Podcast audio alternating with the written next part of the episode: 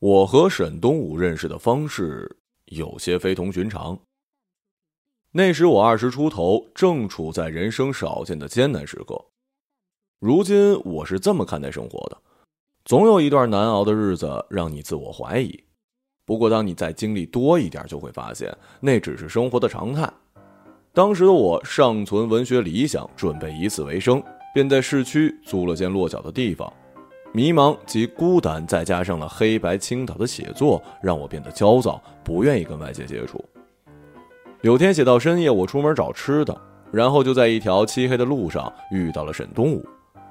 后来我把和他的认识这个过程写进了小说，将他描述成了一个因交不起房租被女友逼迫出来抢劫的愣头青。小说而已嘛。没有离奇的情节，怎么能吸引人看下去呢？这是我当时对小说的粗鄙认识。沈东武抢了我身上仅有的二十块和一部诺基亚手机，在他要逃跑的时候，我把他叫住，要他把手机给我。没有手机的我，正常生活会受到很大影响，并许诺我住的地方有一百块可以进行交换。他同意了，然后跟着我回到了住的地方。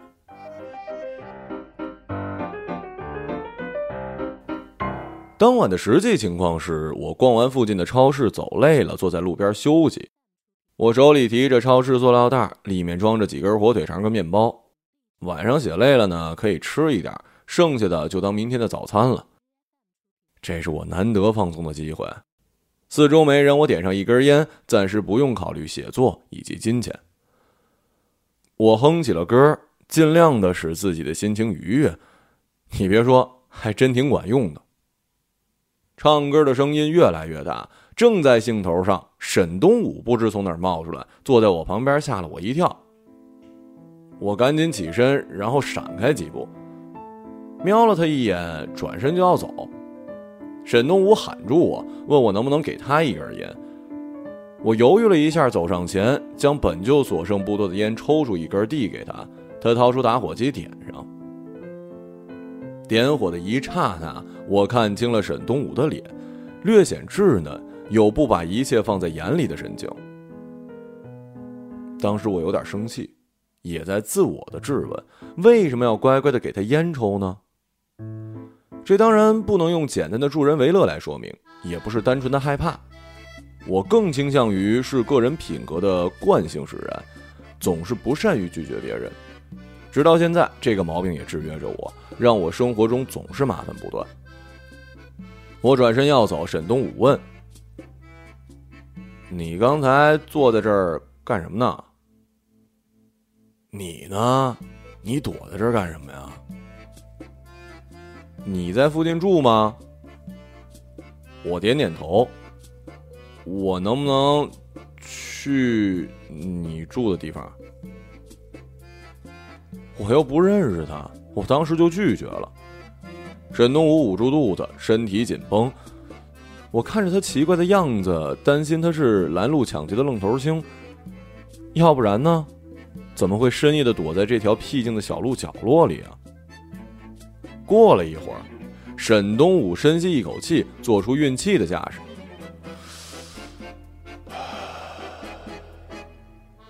好了，压下去了。沈东武说：“他是出来散步的，走着走着，突然肚子有点疼，来到这个偏僻的小路上，刚要蹲下，然后我就出现了。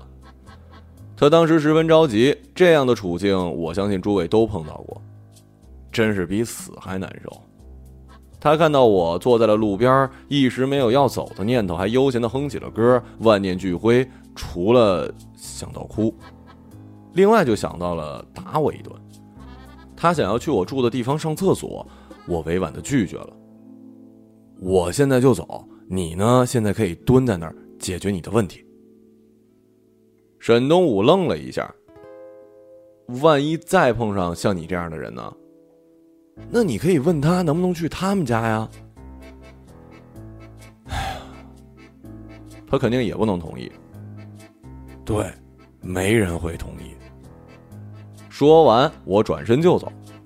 等我再回头的时候，看到漆黑的角落，烟头在闪，沈东武蹲在角落里。从卫生间出来，沈东武像是换了一人，完全没了之前的低沉。他站在我那狭小的不到七平米的客厅隔开的房间里，有一些无所适从。你就住这地方啊？我没搭理他，坐在床上。哎，这是人住的地方吗？然后就一屁股坐到了我的床上。还有烟吗？您还不走啊？沈东武从我口袋里掏出烟，点上。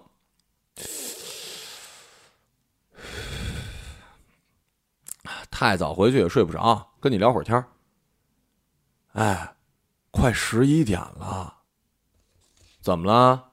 你明天上班啊？我不上班，我得写东西。沈东武盯着我，嘴巴微张。你干什么呀？毫无疑问，至今我还没动手，完全是我有着不错的个人修养。但是我也知道自己的忍耐是有限度的。我已经察觉到沈东武对我的轻视了。他问我：“你写小说吗？”上文提过，我打算以此为生，这是我的个人秘密，我没有跟任何人透露。缺乏自信是一方面，我也深知这在外人看来不切实际。我本可以随随便便的搪塞过去，或许是长久以来的压抑和本身的渴求跟人交流，我说出了自己正在写的长篇小说。沈东武惊呼，表情幅度比之前大，略显浮夸，但是从其表情能看得出，这是发自内心的。我居然认识一位作家，哎呦喂！他的反应让我有一些羞怯，再加上他说话的声音实在太大了，在这寂静的深夜是多么的不合时宜啊！在这房子里，除了我之外，还住着四个人，其中一对情侣，另外是独居的一男一女。他们都已经睡了，也许打算睡呢。被沈东武的声音吵醒，正在忍耐中。沈东武可完全不考虑这些，追问我在写什么类型的小说。我不知如何回答，从何说起。同时，我也不想将自己写作这件事情让更多的人知道。我让沈东武尽量小点声，大家都休息了。没事儿，他们休息了，怎么会听到我说话呢？沈东武捂住自己肚子。怎么了？又想去厕所呀？呃，我有点饿了。我递给他一根火腿肠，吃吃完走吧。要不你拿着回去的路上吃。哎呀，我请你喝酒吧。我跟沈东武推脱起来，他坚持要请我喝酒，把我推出房间，并替我锁上门，钥匙装进自己口袋，让我放心，他肯定会给我的。这么多年过去了，沈东武当晚的热情仍旧令我记忆犹新。但是你不觉得这确实挺讨厌的吗？走在街上。只要我们之间有两秒以上的沉默，他便立刻找话题，而他所说的话呢，在我看来可有可无。一句话，沈东武见不得冷场，他总是试图跟我交流，如同一个勤劳的农民卑躬屈膝，四处寻觅农田里的野草。对于他层出不穷的问题，开始我还在耐心的回答一样，后来当我意识到他就是这样的性格。他从我这里得到的回应都是模棱两可的语气词，在倾诉了自己生活之后，他渴望从我这里得到反馈。没记错的话，他当时十八九，正心无旁骛的透支自己的时候，对周遭的一切持有热情，而我在他的眼里是一个陌生且新鲜，一个比其虚长几岁且境遇不佳的作家。当从沈东武的口中冒出“作家”这个称谓时，我羞怯的低下了头，让他别这么说。对于自己在乎的事儿，我总是用轻视的态度进行伪装，对其漠不关心。说到底，还是性格所致。但是同时又期盼事情能有所好转。不够坦荡，当然，这跟虚伪是两码事儿。沈东武不同啊，表现的精力过剩了。喝了点酒，沈东武更是语无伦次，对我称兄道弟。并希望我能以他为原型写点小说。很明显，我对他这个人一点深入了解的兴趣都没有。如果说对他还有什么其他的感情的话，那就是厌恶了。在酒精的刺激之下，他再三强调，如果我把他的故事写成小说，必定十分精彩，而我也会混出名堂的。我就看着他那张过于自信的脸，一度哑然失笑。哎呀，这就是年轻人呐，不会察言观色，只在乎自己的所感所想，总认为自己经历人生百态，与其无关的事物都不值一提。我甚至有点羡慕沈东武了，从他身上你看不到腐朽，喜怒哀乐都写在脸上。再反观我自己呢，一副闷闷不乐的样子，可一样，什么都改变不了。回到自己的住处已经是凌晨两点，在微醺的状态之下，我在电脑写到了清晨，效率低下，不尽人意。在孤注一掷的同时，我对自己从事的写作并没有太大信心。躺在床上准备睡觉的时候，同住的几个人开始起床洗漱，准备上班了。工作是另外一种痛苦，想到写作没有起色，便要考虑去找份工作的时候，失落的情绪充斥着体内啊。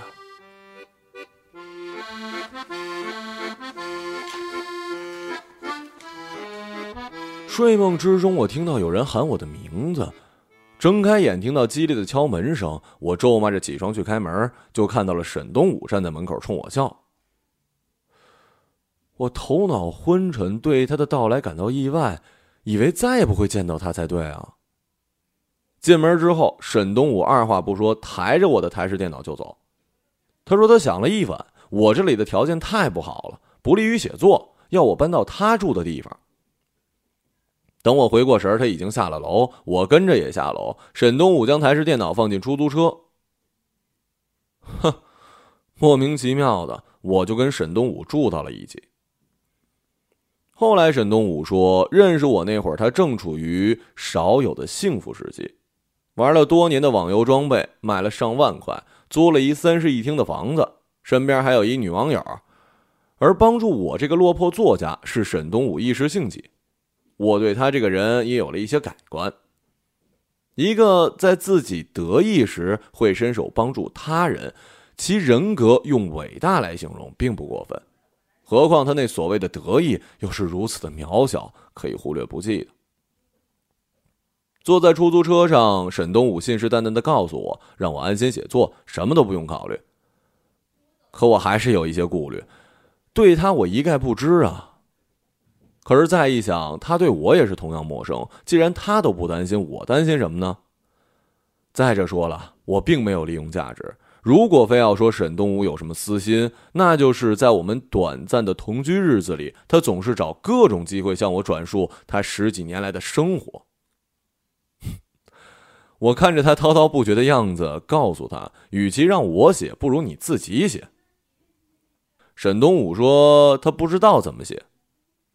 很简单，你怎么说就怎么写。嘿嘿，我怎么好意思自己写自己啊？一次酒后，我明确的告诉沈东武，他的人生并无特别之处，不传奇也不平淡，只在你个人的眼中无比重要，对其他人，包括我在内，只能当做谈资。沈东武看着我，他并没生气。活跃的眼神里闪过了一丝木讷，而就是这种木讷，在以后会成为他生活的主流。对周围世界的热情在减退，对自己遭受的不公正待遇保持冷静，身上慢慢的长出一层与外界隔绝的壳，新陈代谢放缓的同时，神经系统对外界的刺激不再那么敏感，做任何事情都先用金钱进行衡量，这就是成熟。只有如此，你才是这个社会所能接纳的正常人。我将其称为理性人。我的到来让苏燕有一些不悦。这个留着蓬勃发型的杀马特姑娘，总是将自己的脸埋在头发里，至始至终我都没看清她长什么样。她皮肤挺白，描着黑色眼影，让眼睛显得大一点。苏燕在一个管理松散的技校上学，周末按时回家。回来时呢，带着一大包零食，沈东武不在的时候，苏燕就把自己关在房间看韩剧。在我的房间里，能清楚的听到那些令人发笑的韩语发音，我就只好戴着耳机打字。崭新且舒适的环境，的确让我在一段时间内写的顺利。但紧接着，就僵住了，然后陷入了自我怀疑。没人能对我伸出援手，我焦躁不安，在房间里走来走去，原地跳跃，躺在床上。这时，我听到了哭声。走出房间是苏燕，听起来哭得十分伤心，也不知道发生了什么事儿。犹豫再三，我敲了她的房门，没回应。我坐在客厅的沙发上抽烟，一会儿苏燕红着眼出来，我问她怎么了，苏燕说没事儿，然后又回房了。她没关门，然后我就走进去。苏燕坐在电脑前，我说：“有什么不开心可以告诉我。”刚才韩剧女主角死了而已。听他这轻描淡写的口气，可是为什么得哭呢？然后苏燕就又找了一部韩剧，我们坐在一起看。很快的，苏燕融入到了剧情里，笑了起来。至今我还记得这部叫做《阁楼男女》的韩剧，也是我看过唯一的一部。确实挺有趣的，大概七八个小时吧，我们一口气看完。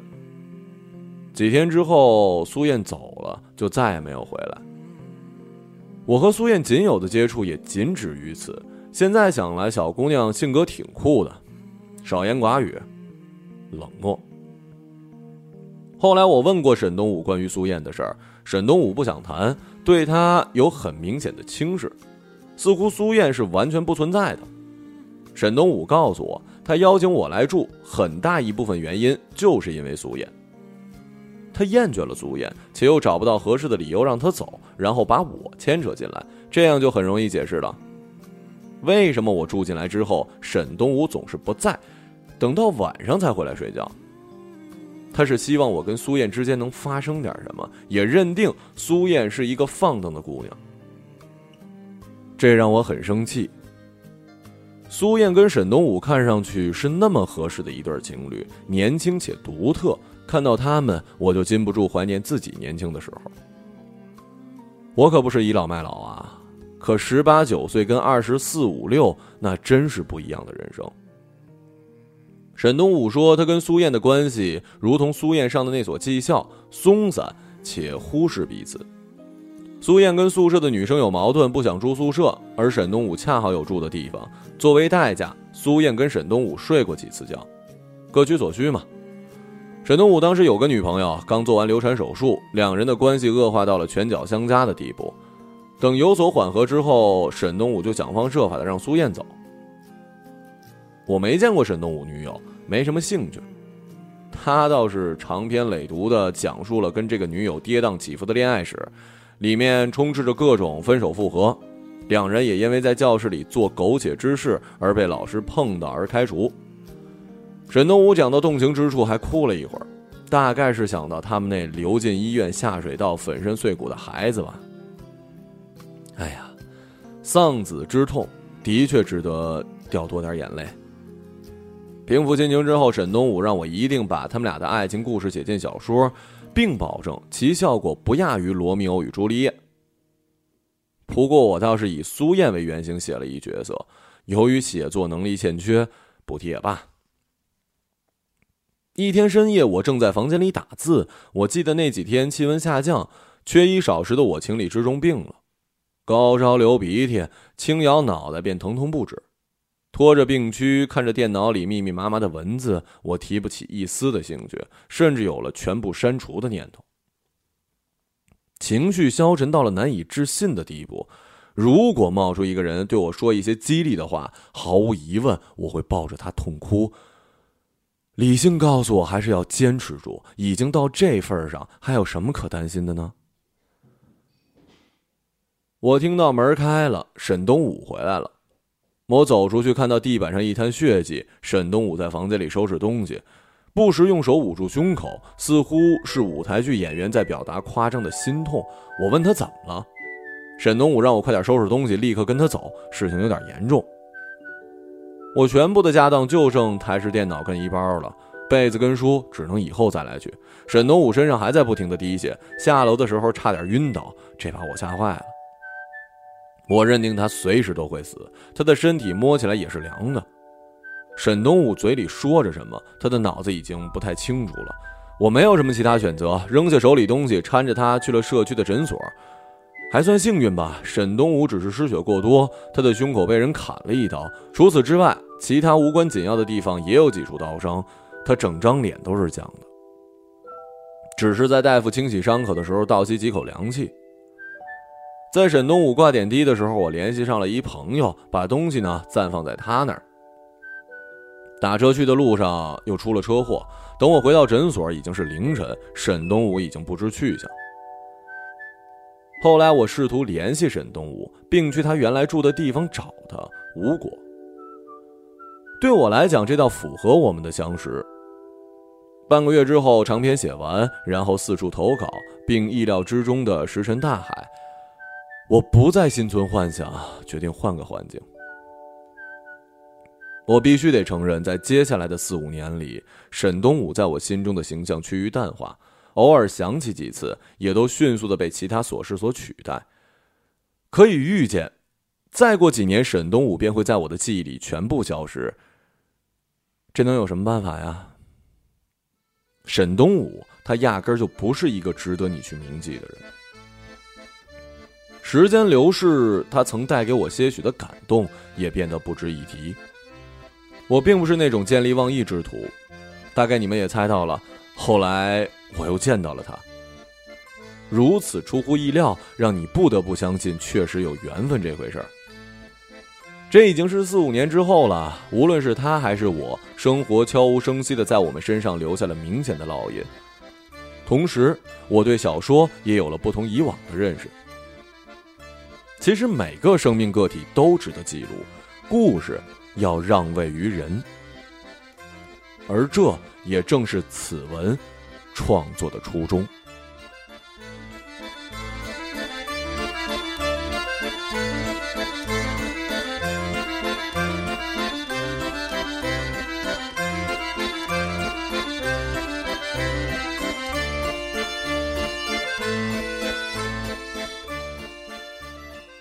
一个朗读者，马晓成。